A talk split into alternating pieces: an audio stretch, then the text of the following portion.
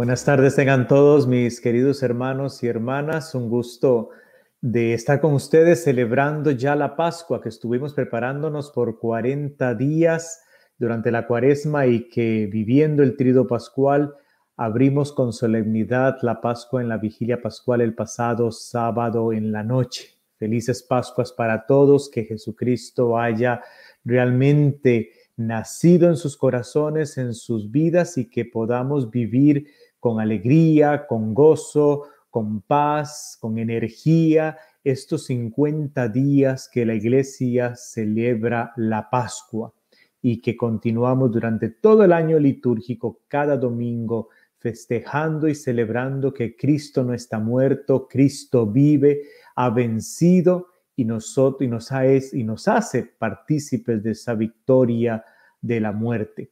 Gracias eh, a todos por estar hoy con nosotros participando de un episodio más aquí desde mi casa a tu casa, aprendiendo a vivir nuestra fe y junto a una tacita de café. ¿eh? Hasta rimado me salió como poesía. Un gusto de verdad verlos eh, a todos. Felices Pascuas, que Dios me los bendiga muchísimo.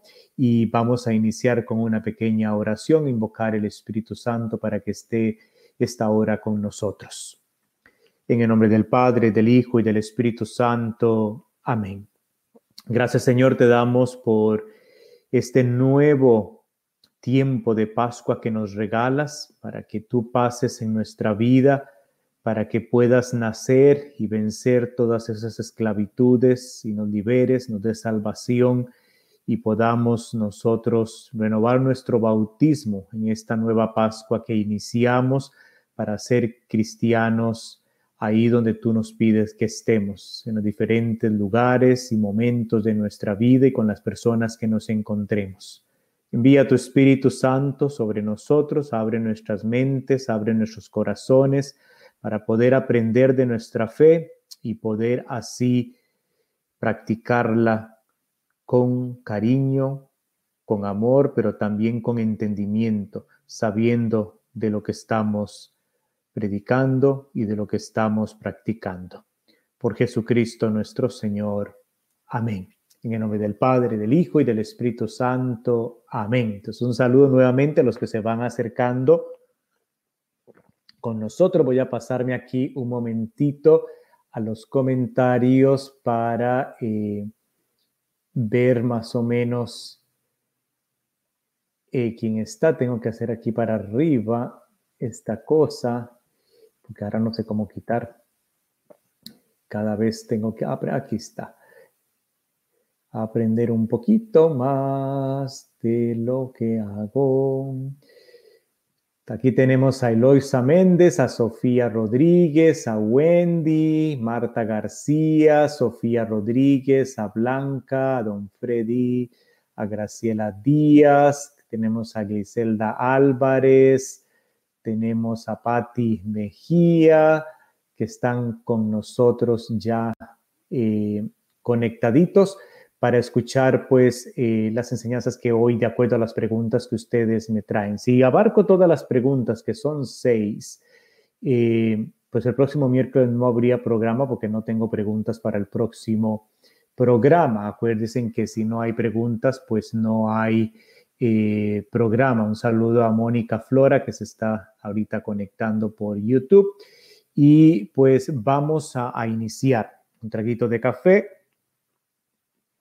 En este bello, lindo día de primavera, aquí me está pegando el sol en la espalda, que bien le hace falta a esta pobre orquídea que está aquí, que hoy les puse agüita porque yo no soy muy buen cuidador de matas. Y entonces, eh, pues Gracias a Dios hoy le eché y creo que no se van a morir. Bueno, vamos a ver la primera pregunta que tenemos el día de hoy, que me la mandaron ya hace como unas dos semanas y que lo teníamos para la semana pasada, pero no me dio tiempo. Dice, Padre, buenas tardes. No pude ver todo el programa, solo lo vi al principio y al final, pero lo voy a ver todo luego. Y quiero preguntar lo siguiente dice, quisiera saber si se llega a leer, o está afirmando, ahí no está preguntando, dice, si es que sabemos que se llega a leer todo el Antiguo Testamento, o se ha escuchado, ella ha escuchado decir que se llega a leer todo el Antiguo Testamento en los tres años de los ciclos A, B y C, porque dice ser, es cierto porque no recuerdo escuchar, dice, algunos libros del Antiguo Testamento, como por ejemplo el Cantar de los Cantares, como por ejemplo el libro de Ruth y otros. Bueno, entonces vamos a iniciar con la interrogante primero que ella está diciendo, la, la afirmación que ella está o él está haciendo con respecto a que durante, se ha dicho, se ha expresado de que, y lo que saber cómo interpretarlo, porque dice es prácticamente todos los domingos, y vamos a misa todos los domingos del año, en tres años consecutivos, o sea, en los tres años hemos abarcado ciclo A, ciclo B y ciclo C. Y si en esos tres años yo no he faltado a misa todos los domingos, he escuchado prácticamente, y esa es la palabrita, prácticamente toda la Sagrada Escritura. No es de que he escuchado toda la Sagrada Escritura, toda la Biblia, sino prácticamente, quiere decir la mayoría de no completamente 100% cada versículo, cada capítulo, cada libro completo de la Biblia, sino que probablemente habrás escuchado mayoría de la parte de la Sagrada Escritura. De todos los capítulos hay libros que hay capítulos que no son tan relevantes y la iglesia selecciona los más importantes de toda la Sagrada Escritura y entonces en estos tres ciclos en esa selección de pasajes de todos los libros es prácticamente que la hemos escuchado toda en la mayoría de importancia de los pasajes que interesa que nosotros escuchemos. Una madre quiere alimentar a sus hijos, lo sabemos bien, los que son mamás lo saben muy bien, y no les pone en un día sobre la mesa todos los alimentos. Les da el desayuno en la mañanita, después les da el almuerzo otro poquito, en la tarde puede que le dé eh, ya está más grandecitos, un cafecito con una empanada o un pedacito de quesadilla salvadoreña, que me comí antes un pedacito de una que me trajeron el domingo. Y al mes, dice, le das, ah, perdón, en la cena le da otro poquito. Y así vas, los alimentos van de día a día, de semana a semana, de mes a mes y va creciendo la persona, poquito a poco le va incorporando todos los nutrientes que necesita. La iglesia que es madre, poquito a poco también nos va dando el alimento de la palabra de Dios. Y por eso es que lo ha dividido en ciclo A, ciclo B y ciclo C, como lo estaba expresando esta persona que mandó la pregunta. Y de entonces de esa manera se va repartiendo toda la Sagrada Escritura, y aquí no toda, sino probablemente la mayoría de pasajes de la Sagrada Escritura durante este tiempo, este periodo de tres años, un poquito. Algunos se vuelven a repetir, como cuando usted vuelve a dar alimentos y vuelve a dar arroz, vuelve a dar carne, vuelve a repetirlo, y es cuando en énfasis en la liturgia algunos pasajes se vuelven a repetir, porque son pasajes importantísimos que nosotros debemos de escuchar cada año y se repiten en cada ciclo. Entonces, la iglesia ha dividido esto en tres ciclos, pero no toda, completamente toda, todos los versículos, todos los capítulos, todos los libros completos los escuchamos en los tres ciclos. Se imagínese que vamos simplemente a la misa que dura 50 minutos, una hora, y de ahí lo que escogemos en los pasajes duramos que unos seis minutos leyendo la primera lectura, segunda lectura y el Evangelio. Entonces imagínese que no, si hacemos toda la Biblia, habría que por lo menos leer media hora cada domingo para poderla hacerla completa. Entonces, pero con ella decía que algunos que ella no ha escuchado, como el de Cantar de los Cantares, digo ella, pero bueno, no sé si era él también, es el, el Cantar de los Cantares, sí, hay un pasaje, no todo el libro del Cantar de los Cantares lo vas a escuchar en todos los tres años, pero sí al menos el 21 de diciembre el capítulo 2 del versículo del 8 al 14 del Cantar de los Cantares se proclama. Entonces está incorporado, no todo el libro, pero al menos este pasaje de Cantar de los Cantares, del capítulo 2, del versículo 8 al versículo 14, se proclama el 21 de diciembre, casi ya eh, rozando la Navidad. Después ella me hablaba del libro de Ruth, pues resulta y sucede que durante dos sábados en el tiempo de ordinario se leen dos pasajes del libro de Ruth. En la semana 20 del ordinario del año impar, que es un viernes, se lee un pasaje del capítulo 1 del libro de Ruth y después el sábado de esa misma semana, de la semana 20 del tiempo ordinario, se hace también el capítulo 2, un pasaje del capítulo 2 del libro de Ruth. Entonces, si se menciona, aunque no todos los capítulos del libro de Ruth, pero al menos hay dos pasajes, uno del capítulo 1 y otro del capítulo 2, que se proclaman el viernes y el sábado de la semana 20 del tiempo ordinario. Y así no se agarré otros porque ella solamente me dijo que esos dos son los que ella no ha escuchado durante todo el ciclo. Ahora recordemos que se Dice también que si usted va a misa todos los días del año, probablemente también en dos años va a escuchar la mayoría principal de todos los pasajes de la Sagrada Escritura, si vas a misa todos los días. En los domingos, todos los domingos, sí, estos pasajes que dije del cantar de los cantares y de Ruth no están en domingo, están en tiempo ordinario, sea, perdón, en el día normal, diario, de lunes a viernes.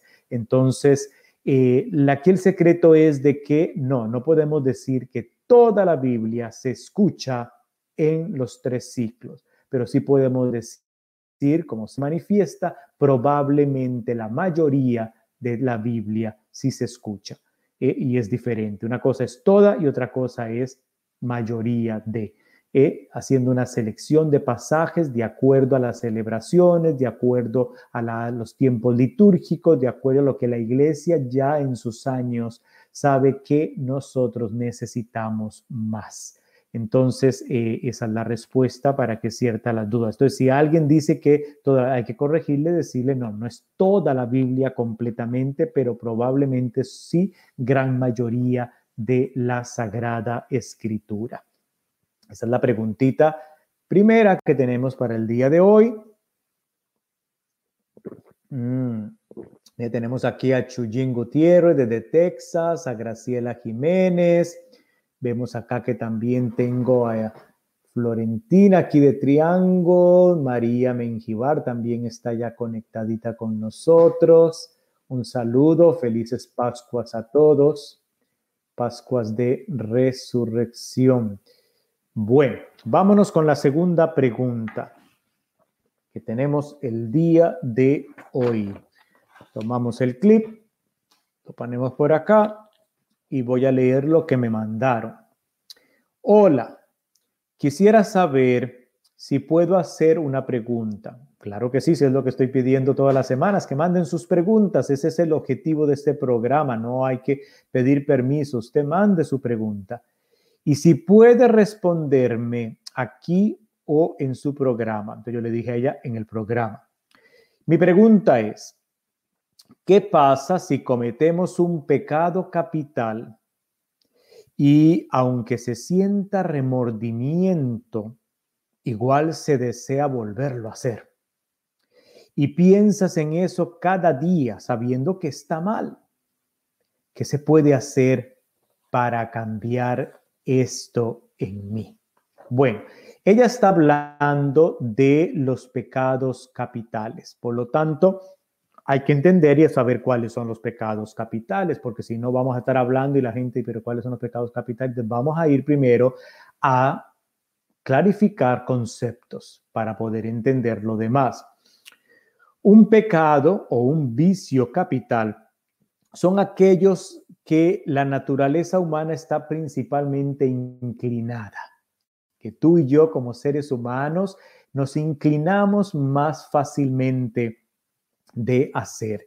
Y por eso son muy importantes de aprender a detectar esas tendencias y examinar sobre estos vicios o pecados capitales. Los pecados capitales son enumerados por el teólogo Santo Tomás de Aquino y por San Buenaventura y por la mayoría de teólogos de la Edad Media en los siguientes. Orgullo, avaricia, ira, lujuria, gula, pereza y envidia. Son siete. Y esos son los siete capitales, o sea, pecados capitales que nosotros como seres humanos tenemos la tendencia de más de pecar, que son orgullo, avaricia, la gula, el comer un montón si ya estoy lleno y sigo comiendo y comiendo y comiendo, lujuria, pereza, envidia e ira. Y se les dice capital porque de ellos se derivan otro montón de pecados.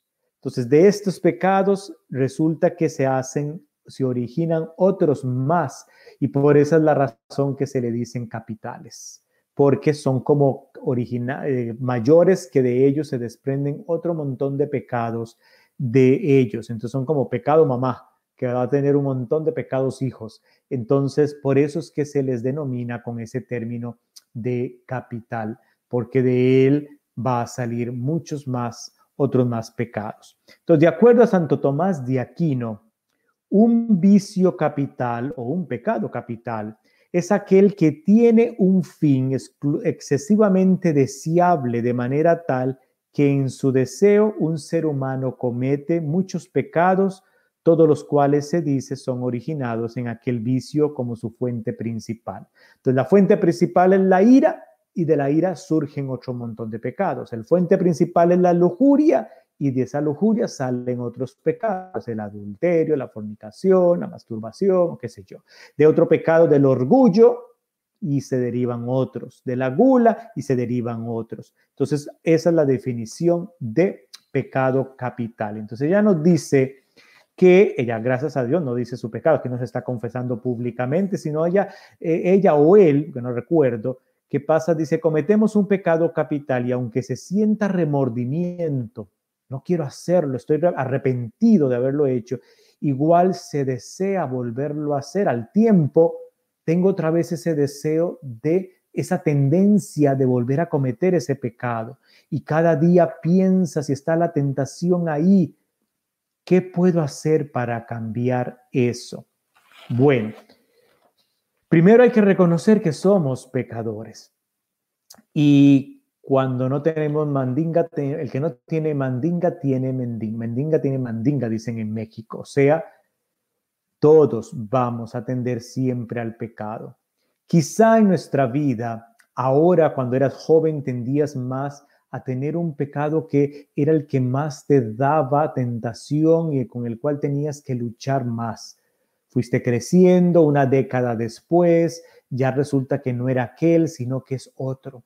Y en el futuro ya no va a ser este que hoy estás luchando tanto y va a ser otro. Siempre vamos a ser pecadores, pero eso no significa que, ah, como soy pecador, démosle rienda suelta a la hilacha. No, por eso ya dice que, o él dice, ¿Qué debo hacer? ¿Cómo puedo hacer? Entonces, primero es ser consciente, reconocer, soy pecador, tengo esta tendencia. Eh, y todos tenemos un pie de Aquiles. Todos en cierto momento de nuestra vida hay unos pecados que son más fuertes en nosotros y que tenemos que luchar mucho más y que sentimos más las tentaciones. En un tiempo pudo haber sido el orgullo, en otro fue la gula, en otro fue la lujuria, en otro fue la la avaricia y, pero, y que tenemos esa tentación. Por eso cuando rezamos el Padre nuestro y no nos dejes caer en la tentación, le pedimos al Señor, porque reconocemos que somos pecadores y de una o A o B o C vamos a tener alguna tentación de algún pecado. Y cómo poder combatir eso, cómo poderme yo, qué herramientas hacer el primer consejo, y son consejos que yo te doy, el primero es de vigilancia, de vigilancia. Si uno sabe, lo dice la escritura, que el ladrón va a llegar a la casa, que el ladrón te mandó un mensaje de texto, hay un whatsappazo y te dijo, voy a llegar a tu casa a robar a las 3 de la mañana. Usted no se va a dormir, usted va a estar pendiente a cuándo va a llegar ese ladrón para llamar a la policía o por lo menos para agarrar el garrote de béisbol y cuando entre darle por la cabeza al ladrón o qué sé yo. Usted está pendiente. Si supiese a qué hora va a llegar el ladrón a robarte tu paz, a robarte tus bienes, a robarte tus cosas de tu hogar. Vigilancia. Estar vigilante porque y no entonces yo no debo de exponerme a las ocasiones de pecado no exponerme. Si sé que estoy pasando un momento donde las tentaciones son más fuertes, por ejemplo, de lujuria, y que ando en un momento de tentación fuerte en ese aspecto, entonces tengo que ser vigilante junto con la prudencia, entonces de no exponerme a momentos en que yo sé que muy posible porque soy débil, voy a caer si sé que hay una persona por ahí que me está texteando, o si sé que estoy en esos momentos y el celularito, el, aparatito este es una de las cuestiones que me ayuda mucho, qué sé yo, entonces primero es, bueno, no dormir con el teléfono cerca a la par de la cama, dejarlo cargando en la cocina, eh, eh, no buscar momentos de ocio, siempre estar en actividad, rodeado con otras personas, o sea, yo busco mis mecanismos de si yo me conozco. Porque parte de la vigilancia es yo conocerme bien, yo conocerme bien. Y si yo sé que soy débil en esta área, que soy débil en la otra, en la gula, que yo sé que me encanta la cuchara, deli, deli, deli, no tengo hambre, pero deli, deli, deli, que cuando vea en la cocina, o como hacía yo cuando estaba chiquitillo para contarles, yo siempre abría la refre de la casa de mis papás, la y me quedaba ahí viendo, y mi mamá, ¿Qué es lo que busca en la refrigeradora? Pues no sé todavía. Dice, pues si abre esa refrigeradora, deje de gastar luz. Existe la idea de que cuando se tiene abierta la, la, refrigeradora, gasta, jala más luz, más electricidad, digo. Y, y, era porque no tenía hambre ni nada, era a ver qué antojo se me daba. Otro chiste para contarles. Un día, ustedes que muchos conocen al padre Eric, que estuvo sirviendo por muchos años ahí en San Camilos, había una vez, él y yo sabíamos de un fraile que eh, salía con nosotros en el día libre por ahí a caminar y entonces íbamos por el mall y el fraile este, pues entremos ahí, una tienda. ¿Y qué necesitas? ¿Qué ocupas comprar? Pues nada, entremos a ver qué necesidad podemos crear. No tengo ganas de comprar nada, no necesito nada. ¿Para qué voy a entrar a la tienda? Para salir a comprar. Y desgraciadamente el que decía no terminaba comprando, el que terminaba comprando era yo, que era el que no quería ir. Entonces, por la tendencia de andar de compra y compre. Eh, siempre en este aspecto es la vigilancia. Si yo me conozco a mí mismo, yo no me voy a meter a la cueva del lobo. Si yo sé que estoy pasando en momentos como esta persona manifiesta, que siente, dice ese deseo de volverlo a hacer, que piensa constantemente en eso, pensarlo lo vas a pensar. Entonces es aceptar que estás pensando lo que estás en ese momento y qué dicha que por lo menos lo estás pensando, porque entonces te puedes preparar a no meterte en la boca del lobo o en la, en la cueva del lobo o del oso o del del animal que te quiera comer. Entonces, en ese sentido, no es ponerme en ocasiones próximas al pecado porque somos débiles y debo de reconocer de que yo no tengo toda la fuerza. La fuerza viene solamente de lo alto y entonces estamos inclinados al mal y basta solamente un empujoncito para nosotros caer. Y entonces, si yo ya estoy poniéndome más cerquita, rapidito voy a resbalar, rapidito voy a caer. Entonces, cuidar de los sentidos, porque todo entra por ahí, de los pecados capitales, todo entra por los sentidos de los pecados. Entra por la vista, entra por el oído, entra por el gusto, entra por el olfato, entra por el tacto. ¿eh? Nosotros los seres humanos recibimos la información de afuera por medio de los sentidos. ¿eh? Y entonces primero entra por esos sentidos, entonces dice, tengo, debo de cuidar los sentidos, haciendo pequeñas mortificaciones en mi vida. Si yo no puedo controlar, y a veces vea que venimos de la cuaresma y venimos del Viernes Santo que era de ayuno y abstinencia. Y muchísima gente nos llegan a las dos de la tarde, qué hambre, qué hambre, que me estoy muriendo y hacemos todo un drama como si no fuéramos a morir de verdad. Si no puedo controlar ni un día de lo que puedo controlar mi cuerpo y decirle, hoy no vamos a comer todo lo que siempre comemos, vamos a disminuir. Si no puedo controlar mi cuerpo, ¿cómo voy a controlar la otra parte que es las tentaciones, que es en la parte espiritual? En la parte espiritual. Entonces, a veces hacer ciertas mortificaciones o actos penitenciales como el ayuno me puede a mí ayudar en ese tipo a crecer eh, espiritualmente, en la voluntad, de tener la voluntad para no hacer eso. Tentaciones las vas a tener, tentaciones, tentaciones las voy a tener. no se va a ir, va a estar ahí, pero sí crecer en nuestra voluntad para saber decir no. Jesucristo también tuvo sus tentaciones. Jesucristo fue tentado, pero Jesucristo pudo decir no. Tú y yo somos humanos, y somos débiles y caemos. Jesucristo es Dios. Nosotros no puedo decir, ah, yo voy a poder, yo voy a poder, ya puedo, si no estoy agarrado bien de Dios. Voy a resbalar como cuando me paro encima de una cáscara de banano, bien rápido, frum. Entonces, cerrar los ojos a la maldad y cuidar que es lo que miramos, sobre todo los ojos, que es lo que miro, que es lo que observo, para poder cuidar las tendencias, porque sobre todo a veces eso es lo que provoca que se encienda las cuestiones del pecado y nosotros caigamos. Entonces, primero la vigilancia. El segundo es la oración. Y oración, me estoy hablando, es relación con Dios. Mi relación con Dios. ¿Cómo está mi relación con aquel que me ha creado, con aquel que me ha salvado, con aquel que es tu amigo? Jesucristo es tu amigo. Y tú con los amigos, por lo menos de vez en cuando, se están en contacto, se mandan un mensajito de texto, por lo menos, hola, ¿cómo estás? Un abrazo.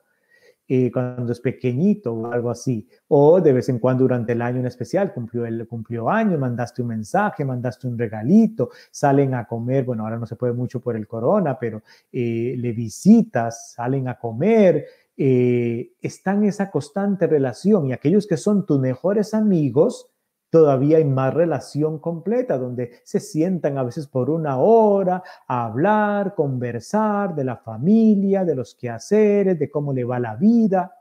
Y estás a gusto con tu amiga, con tu amigo, pasas un tiempo agradable porque te gusta estar con tu amigo, con tu amiga. Y Dios se supone que es tu amigo, Dios te supone que es tu mejor amigo Sí, pero nunca conversan, nunca estás en relación con Dios. Pasa una semana, pasan dos semanas, pasa un mes y nada, no voy a la Eucaristía, no le visito ni siquiera en el Santísimo, no rezo ni siquiera un Padre nuestro, ni siquiera le digo gracias Dios por este día, nada, nada en relación con Dios.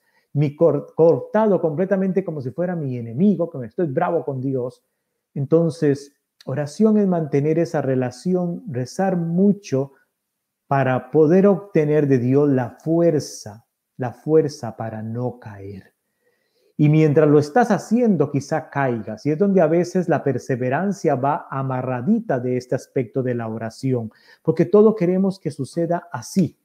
Estoy pasando un momento de tentación ya y le pido a Dios y pum, y la semana siguiente volví a caer y entonces Dios no me está escuchando, Dios no quiere. Y entonces ¿para qué lo estoy haciendo? Pum, la perseverancia, la perseverancia, nunca rendirse, nunca rendirse de poder estar en contacto con Dios, porque el único que nos puede dar la fuerza es Dios. Lo único que tú puedes estar orgullosa y que yo puedo estar orgulloso y que tú puedes estar orgulloso es de tus pecados, de mis pecados que he hecho. Todo lo demás, toda batalla en esta lucha contra el mal, que tú hagas y que yo haga, viene de Dios. Los méritos son para Dios, no son para mí, no son para ti, son para Dios. Entonces, si yo no me agarro de aquel que es el que da la fuerza de aquel que es el que me va a ayudar a sostener y tener la voluntad para no caer. Pero si no tengo una estrecha relación con Él, el refrán, dime con quién andas y te diré quién eres. ¿Eh? Si andamos con Dios, si agarradito de la mano de Jesús, poquito a poco voy teniendo esa fuerza, esa forma de actuar de Jesucristo. Pero si me acuerdo ya de vez en cuando, apenas es que voy. Ahora como estoy asustado y estoy en tanta cosa de este del pecado, y pongo ahora sí voy y pretendo que de la noche a la mañana vaya a poder vencer. No, lleva tiempo, lleva perseverancia, de mantener esa relación estrecha con Dios a través de la oración y poquito a poco ir incrementando. Un Padre nuestro, aunque sea despacio, eh, poner ahí la página del Padre Lalo, cafeteando del Padre Lalo, que todos los días ponemos 10 minutitos con el Santísimo y que te ayuda a entrar, paro el carro, paro lo que estoy haciendo y por 10 minutitos, que son 10 minutitos o 5 minutitos para ponerme en la presencia de Dios y tomar de su gracia y de vez en cuando no solo darme, eh, satisfacerme con la Eucaristía el domingo, tratar de ir entre semanas, sea inglés o español, es la Eucaristía, qué importa en qué idioma, y alimentarme porque necesito de Él. ¿eh? A misa vamos los que necesitamos de Dios y por eso le comulgo para que sea alimento para recibir su gracia y acercarme al sacramento de la reconciliación al sacramento de la reconciliación para recibir su gracia, su gracia para poco a poco ir caminando y aumentando mi vida y eh, poder salir victoriosos juntos con Dios. Entonces, primero dijimos vigilancia, segundo, oración, esa estrecha relación con Dios, porque solo no voy a poder. Y tercero, que va muy cerca de la oración, que son los sacramentos. Los sacramentos son acciones de salvación, de liberación, donde Jesús continúa salvando al pueblo, a nosotros. Y por medio de los sacramentos es que lo sigue haciendo, sigue salvando, sigue curando, sigue liberando por medio de los sacramentos, sigue amándonos, sigue manteniendo esa estrecha relación con nosotros por medio de los sacramentos. Entonces, acudir a los sacramentos, ya lo mencioné un poquito antes, la Eucaristía, el sacramento de la reconciliación. ¿eh? Pequé y la semana siguiente volví, no importa, vuelve a ir al sacramento de la reconciliación nuevamente para recibir gracia, pero también tengo que poner de mi parte porque es a Dios rogando y con el mazo dando. Eh, no creo que dejarle todo el trabajo a Dios, pero yo no tengo vigilancia. Me ando metiendo donde no tengo que meterme. Ando metiendo la nariz donde no tengo que meterla y quiero que Dios me libre de estas tentaciones y estas cosas. Tengo que poner también de mi parte. Quizá tenga que bloquear bloquear ciertas personas en mi teléfono que me hacen llegar a la tentación. Quizá tenga que no entrar a ciertas páginas en el teléfono, si quizá tenga que mantener mi teléfono completamente no de estos inteligentes y usar uno de los chiquititos nada más porque es esa la tentación, o no tener una tablet, o no arrimarme con ciertas personas que me ayudan por otro lado, o qué sé yo. Y si es de ira y de enojo y de todo, ¿cuál es la causa? Quizá tenga que trabajar en el estrés, en el montón de trabajo que tengo y en todas esas cosas y tenga que organizar mi horario, mi día. Eh, siempre a la gente le digo, al toro por los cuernos. Siempre tengo que buscar las causas que van a provocar todo lo demás. Y a veces cuando estamos ante más el estrés, ante tanta presión y en un mundo de hoy como vivimos y sobre todo aquí en Estados Unidos, que es me levanto, trabaje, corre para acá, corre para allá, llego a la casa, haga aseo, los chiquillos, los otros, los nietos, hay más tendencia de poder caer en el pecado y sobre todo en los capitales. Entonces tengo que organizar, tengo mis tiempos de espiritualidad, mi tiempo de recreación, mi tiempo de ejercicio, mi tiempo de, de una saludable eh, em, salud mental, tanto de mi mente como de mi cuerpo físico, para poder así tener más libertad y fuerza y agarradito siempre de Dios y agarradito siempre de Dios. Entonces, estos son mis tres consejos, querida amiga, querido, querido amigo, para poder vencer cualquier pecado para poder ir creciendo en ello, vigilancia, oración, mi relación con Dios y los sacramentos, los sacramentos. Gracias por, su pregunta, eh, muy buena. Y eh, vamos a, a tomar cafecito. Voy a poner el clip nuevamente. Pongo esta hojita por acá. Yo me estoy asando con este sol que me está pegando por la ventana hoy, pero me encanta tener la ventana para ir viendo lo verde que ya va saliendo. Es la naturaleza, es creación de Dios. Entonces no importa que me esté asando mientras ustedes puedan ver lo bonito que se ve afuera, un poquito. Tengo por acá que veo a Doris Herrera, Maribel Castillo, de aquí de Triángulo, Leticia Orante, Elena Portillo otra vez, Glotilde González, a Teresa Velado, muy buenas tardes y felices Pascuas. Vamos a ver la siguiente pregunta. ¿Qué hora es? Ah, tempranísimo.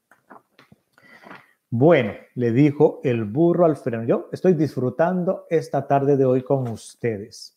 Cuando hay este montón de preguntitas así, yo me emociono. Y vamos a ver, porque yo hago los apuntes y a veces los hago de semanas y a veces tengo que repasar porque a veces no, sé ni qué, ni qué fue lo que escribí. Dice, Padre, buenas tardes. Tengo una pregunta para Cafeteando con el Padre Lalo. Gracias por enviar su pregunta. Es más grave, es sobre el pecado también, es más grave pecar sabiendo que es pecado Creo que estas preguntas salieron porque estábamos en tiempo de cuaresma y no había podido contestarla. Entonces la pregunta es así, ¿es más grave pecar sabiendo que es pecado? En otras, para, en otras palabras, sería pecar delibera, perdón, deliberadamente, como se menciona en Hebreos 10:26. Vamos a leer qué dice Hebreos 10:26, porque si no vamos a andar más perdidos que el chiquito de la llorona. Y yo no a ver, a ver, a mover la colita. Si no la mueves, se te va a poner.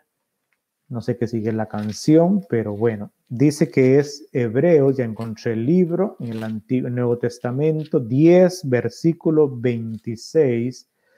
Dice, dice ella, como dice aquí, porque si después de recibir el conocimiento de la verdad, pecamos deliberadamente, ya no queda otro sacrificio por el pecado. Eso es, es que en guerra avisada no muere soldado, o sea, yo no puedo decir es que yo no sabía, es lo que está diciendo ese, ese versículo prácticamente, es que yo no sabía, bueno, no, si tú sabes ya que eso no está bien, tu conciencia ya te dicta que eso no está correcto y aún así lo haces, estás pecando deliberadamente. Eso viene prácticamente a lo que es decisión. Ella dice, es más grave pecar sabiendo que es pecado a pecar que no se sabe que es pecado. ver, mi querida hermano, mi querido hermano, o hermana o hermano, primero, para pecar, el primer requisito es saber que tú sabes que eso es pecado. Sea grave o venial o lo que sea, si yo sé que eso es pecado, es pecado. Si no sé que es pecado, ¿cómo va a ser pecado? Si ni siquiera yo lo sé que es. Entonces no es cuestión de si más grave o menos grave. Para que sea pecado de cualquier categoría que usted quiera poner, porque no hay categoría mucha, es para saber si es pecado o no pecado, es primero saber tener conocimiento que lo que estoy haciendo ofende a Dios. Y entonces, porque dice aquí la pregunta, porque quizás ateniéndose a la misericordia de Dios, se puede pensar que Él siempre perdonará. No, pues esto lo he dicho en otros programas, ¿eh? Tampoco se dice, tampoco no, no tentarás al Señor tu Dios. Ah, como Dios es amor, como Dios es misericordia. Entonces démosle rienda suelta a la hilacha. No, cuidado, cuidado. ¿Eh? Porque sí, tenemos hasta el último segundo cuando hay un corazón arrepentido completamente, pero eso no significa de que, ah, yo sé, voy a pecar, ¿qué importa que sea pecar de por sí? Bueno, Dios me va a perdonar al final. Cuidado, ¿eh? porque también está mi parte, un requisito para el sacramento de la reconciliación o el requisito único que Dios pide es un corazón dócil, un corazón arrepentido. Pero con esa condición de que ah, de por sí, ahí no creo que haya un corazón arrepentido, un corazón dócil al amor de Dios. Entonces, para que haya materia grave, para que un pecado sea grave, tienen que haber tres cositas y es lo que quiero con ustedes aquí un poquito ver hoy. Dice, es una ofensa, un pecado grave, es una ofensa seria. Lo primero que tengo que preguntarme, es una ofensa seria, directa contra los mandamientos de Dios, contra Dios de materia grave. Entonces, si eso es una ofensa a los mandamientos de Dios, a lo que Dios nos ha mandado, es de materia grave. Lo segundo que tengo que preguntarme, ¿tengo plena conciencia de que el acto que estoy realizando es pecado? Si yo sé que eso es pecado, que yo sé que está mal, y a veces me preguntan, Padre, ¿será pecado? Tenemos todos una conciencia dentro de nosotros. ¿Qué es esa voz de Dios? Se dice desde la época medieval, desde la época monástica, que la conciencia es esa voz de Dios que te habla, que todos aprendemos desde que estamos chiquitos que cuando tú haces algo inmediatamente sale lo que la otra hermana o el hermano hablaban en la pregunta anterior, el remordimiento. Obviamente que cuando nosotros realizamos acciones que no son correctas repetidamente, ya después esa conciencia la vamos maleducando y ya no se da ese remordimiento.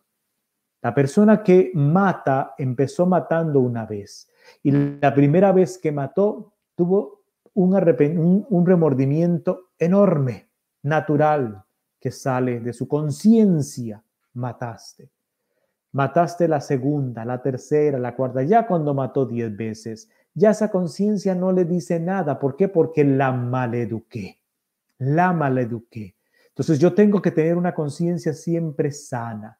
Las conciencias pueden ser muy estrechas o muy amplias y esas dos no están correctas tiene que haber una conciencia que sea intermedia, porque la conciencia amplia es todo es bueno, nada es malo, y la muy estrecha, todo es malo.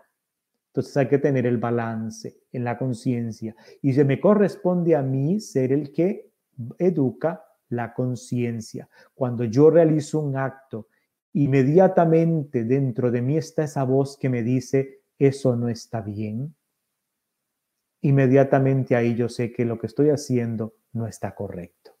Porque cuando voy a tomar un billete yo miro para todo lado a ver que nadie está. Si fuera bueno, no me daría pena hacerlo delante de alguien.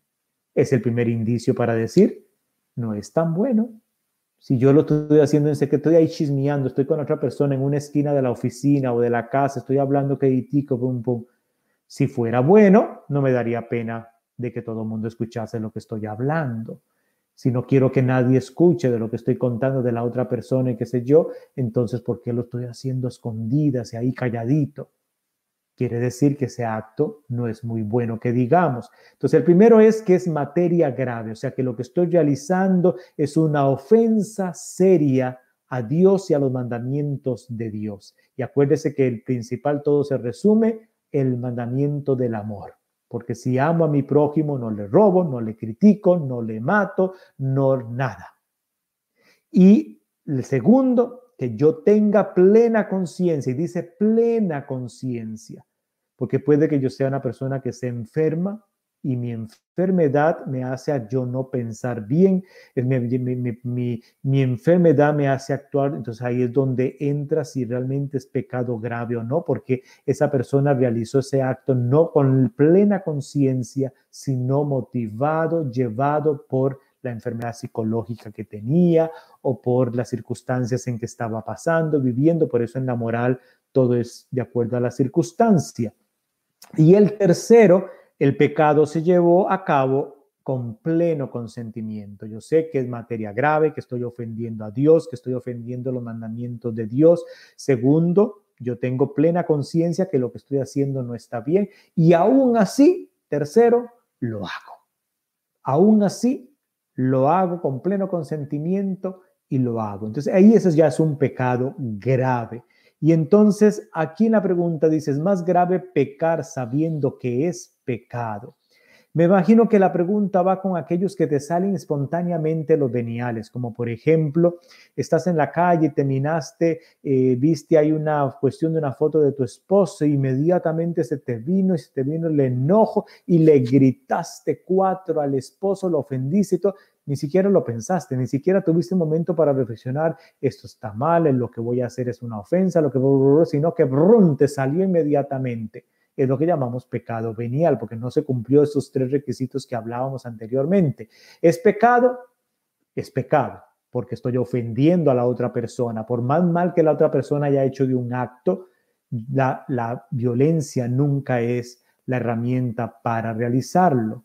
Entonces, en ese aspecto, para eso están lo que llamamos la clasificación de pecado venial con pecado grave. Y pecado grave tiene que cumplirse estas tres cositas que yo expliqué. ¿Ok? Eso es lo que puedo comentar con respecto a esta pregunta. Pero siempre saber de que cuando hay un corazón arrepentido, un corazón abierto al amor de Dios, Dios perdona. No hay pecado que Dios no perdone. Siempre que haya un corazón arrepentido. Y yo puedo engañar a medio mundo, pero a Dios no. Mi corazón habla a Dios desde lo profundo. Y yo puedo ir al sacramento de la reconciliación y pararme ahí y pararme encima de maíz y lo que sea y estar llorando y hacer todo un montón de cosas, pero si mi corazón no hay un corazón arrepentido, por más que el sacerdote haga la absolución, la solución no llega a la sanación de ese sacramento si mi corazón no está abierto a abrazar el amor y la misericordia de Dios. Siempre tiene que haber un requisito para el sacramento es de la reconciliación es estar arrepentido. Yo he realizado conscientemente, que estoy consciente de que estaba mal y que tengo que hacerlo. Y que, que no tengo que hacerlo y aún así, con sentido, lo hice. Bueno, café está frío ya. Vamos a ver, Rosa Espinosa está por ahí, Evelyn Rivera, y tengo también a María Alejandra Andino, Ana Pereira, que están con nosotros conectados. ¿Qué hora es? Oh, nos quedan quizá una preguntita más y entonces si hago una me van a quedar dos para la próxima semana. Creo que no te entiendo. Oh, toqué el teléfono y me habló Siri.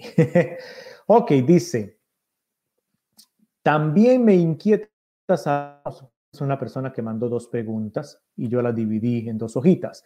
También me inquieta saber, ya que escuché que no debe haber secretos en una pareja. ¿Se acuerda que hace unos episodios atrás hablamos de la relación entre los esposos y yo mencioné que no debería haber secretos? No debería, no debe haber secretos entre los esposos. Entonces dice, como escuché en uno de sus programas de que no debe haber secretos entre los esposos, de que eso está mal, entonces está mal no decirle a mi esposo o a mi esposa que hago donaciones o ayudas caricativas a otras personas sabiendo que a mi esposo o a mi esposa no está de acuerdo.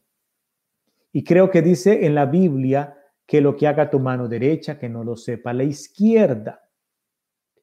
Entonces su pregunta es de que si le puedo, si le puedo, puedo seguir ayudando manteniéndose en secreto con mi esposo y mi esposa. Bueno, me mantengo en decir que no debe haber secretos entre los esposos. Eso no es sano, no está bien. Si el esposo o la esposa ya ha expresado en decirle, mira, a mí no me gusta que estés ayudando de eh, esas donaciones que usted hace, esas cuestiones de contribuciones y esas cosas. Ya ha quedado claro que el esposo o la esposa no le gusta. Ahora, ¿qué vas a hacer tú? ¿Eh? Tú trabajas, él trabaja, tú tienes tu dinero y organización. ¿Cómo se organizan ustedes como esposos en la cuestión de los gastos de la casa, en los alimentos, los biles y todo eso? Es una organización que entre los esposos se da. Me imagino que entre los esposos, entre ese dinero, hay cierto dinero que te queda a ti para gastos personales que tú quieras gastar, desde ir a tomarse un cafecito con una amiga o desde ir a, eh, cuando es el de ir al estadio a ver un partido o de comprarte una blusa o de qué sé yo. Entonces, ¿qué es tu parte de tu dinerito que tú tienes? ¿Ayudo o no ayudo? Yo me gusta ayudar en esta contribuir acá, le doy 10 dólares a esta contribución, le ayudo al programa del Padre Lalo de Cafeteando con el Padre Lalo y le doy unos 50 dólares al mes. Soy una madrina, un padrino de ese programa, de ese ministerio, o le ayudo por allá la, eh, la Caridades Católicas o la Casa de San Francis o allá el, Food Pantry de San Camilo o qué sé yo. Pero mi esposo no le gusta que yo ande dando esas donaciones. Bueno, una cosa es que tú convenzas a tu esposo y que él esté de acuerdo, y otra cosa es que tú no lo sigas haciendo. Mi consejo es de que si lo que las donaciones que tú das, las ayudas que tú das no están afectando las responsabilidades que tienen de pagar los biles de la casa, como pareja que son, de la familia, de los alimentos, de las cosas.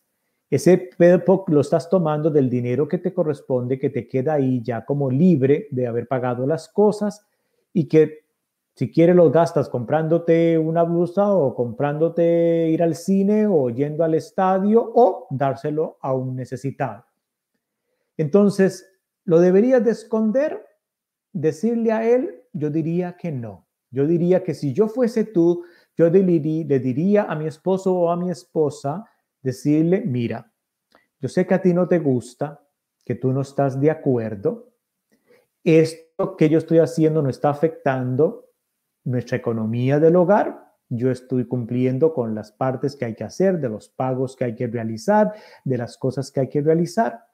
Si yo en lugar de comprarme una blusa quiero tenerlo de mis ahorritos ahí y darlo a una caridad, es asunto mío. Entonces, aunque a ti no te guste y aunque te enoje, mi querida esposa, mi querido esposo, yo lo voy a hacer. Te informo que ayudé, aunque a ti no te guste.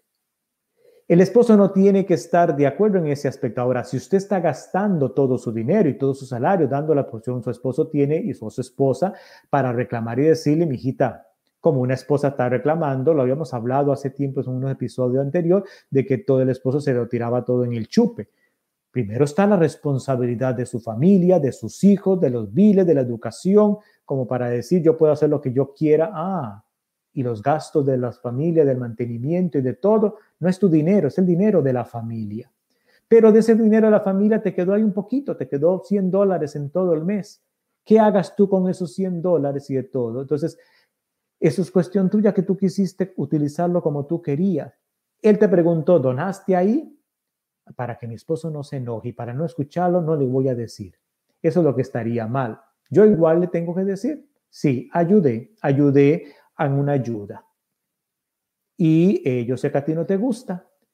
Tú, tu dinero, te gusta a ti, por ejemplo, pongamos un ejemplo, a ti te encanta ir al estadio. Cuando juega este partido, viene el Real Madrid y va a jugar con el Barcelona y tú son los primeros que van y compran el tiquete y pagas un dineral ahí yo no reclamo porque estás gastando ese dinero dándoselo a los grandes empresarios que se llevan todo ese dinero, que pagan salarios increíbles a jugadores. A ti te gusta ir al estadio, vas a pasar un momento de recreación bonito y qué sé yo, pues hazlo. Entonces no me, no me estés a mí diciendo cómo gasto yo esta parte de este dinero. Es lo que la información y la comunicación. No en todo van a estar completamente de acuerdo. En las cosas personales cada uno le gusta diferente. A él le gustan las películas de miedo, a ella le gustan las películas románticas. Bueno, en el matrimonio, a veces ella tiene que ver a veces cositas que a él le gusta para estar con él juntos o por lo menos dormirse al regazo de él mientras él está viendo la película de miedo, pero están juntos. Y a veces definitivamente no, hay algo que no le gusta, que le hace mal, pero tú lo acompañas, está ahí o él lo acompaña a ti. Quizás tú no estás de acuerdo en que tu esposa dé esas ayudas o que tu esposo dé esas ayudas, pero lo respetas. Entonces ahí es donde tiene que entrar la comunicación con tu esposo o con tu esposa, decirle, tienes que respetarme. Así como yo respeto de que tú gastas yendo al estadio o que yo respeto que tú eh, te compras dos o tres cervezas para tomar con tus hermanos de vez en cuando, Así también tú tienes que respetar que yo he gastado 20 dólares dándole a esta causa de ayuda. A mí no me gusta que tú vayas al estadio, pero lo respeto. A ti no te gusta que yo dé la donación, tienes que respetarme y entrar en esa conversación y ayudar poquito a poco. Y si es terco como una mula, pues él va a aprender poco a poco que no es yo hacer lo que a mí me parece y nada más. En el matrimonio no significa que yo, a mí no me gusta y tú ya no lo haces. El esposo tiene que entrar, la esposa tiene que entrar, que tiene que haber un balance entre los dos. Son diferentes hermanos y siempre, como repito, es de que no se afecte las finanzas del hogar.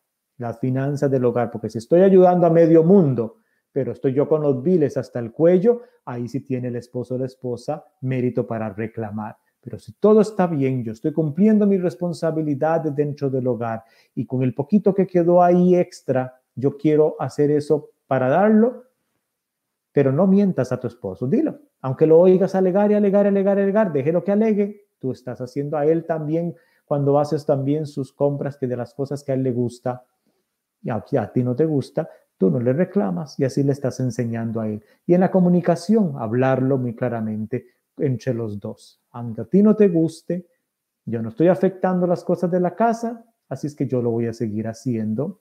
Si yo ya ves, tú ya ves que yo estoy afectando con las cuestiones de la casa y todo, entonces sí tienes derecho a reclamarme decirme algo. Pero antes de eso, no. Entonces, ¿por qué tienes que mentirle? ¿Mm? Bueno, esa es la respuesta a esa pregunta. Espero que te haya ayudado algo o quizá usted opine diferente, pero bueno, esa es de acuerdo a mi experiencia y de mi conocimiento que doy esta opinión al respecto. Bueno, mis queridos hermanos y mis queridas hermanas, llega el fin de este episodio. Yo me tomo mi último traguito de café bien frío que está allá y si Dios quiere, pues estamos por acá. Déjeme ver último momento en quién está acá. Tenemos a Marisol, tiene Lila, tiene Elena Dueña Gómez, a Verónica Chávez, Irma Serna, Carmen Arevalo, Silvia Perla, que están aquí con nosotros.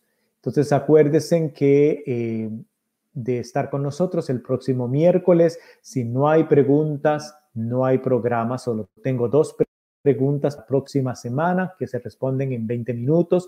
Por lo tanto, no se quede con dudas, mande sus respuestas, mándemelas por el mensaje de texto, por el mensaje del Messenger del Facebook, por el mensaje de YouTube, por el teléfono que aparece en pantalla. Mándeme sus preguntas. Me imagino que durante el trido pascual vieron muchas cosas. ¿Todo lo entendieron o hay preguntas con todos los ritos y con todas las cosas que, se, que celebramos? No se quede con tus dudas mándelas al Padre Lalo y aquí entre todos aprendemos y conversamos un ratito cada miércoles a las 4 de la tarde. Incline su cabeza para recibir la bendición. Dios Todopoderoso les guarde, les muestre su rostro y les dé siempre su paz. En el nombre del Padre, del Hijo y del Espíritu Santo. Amén. Ha sido un gusto de estar con ustedes. Nos vemos primero Dios la próxima semana. Cuídense mucho y no olviden de visitar la página www.cafeteandoconelpadrelalo.com todos los días con recursos espirituales para crecer en nuestra fe. Hasta luego, cuídense mucho.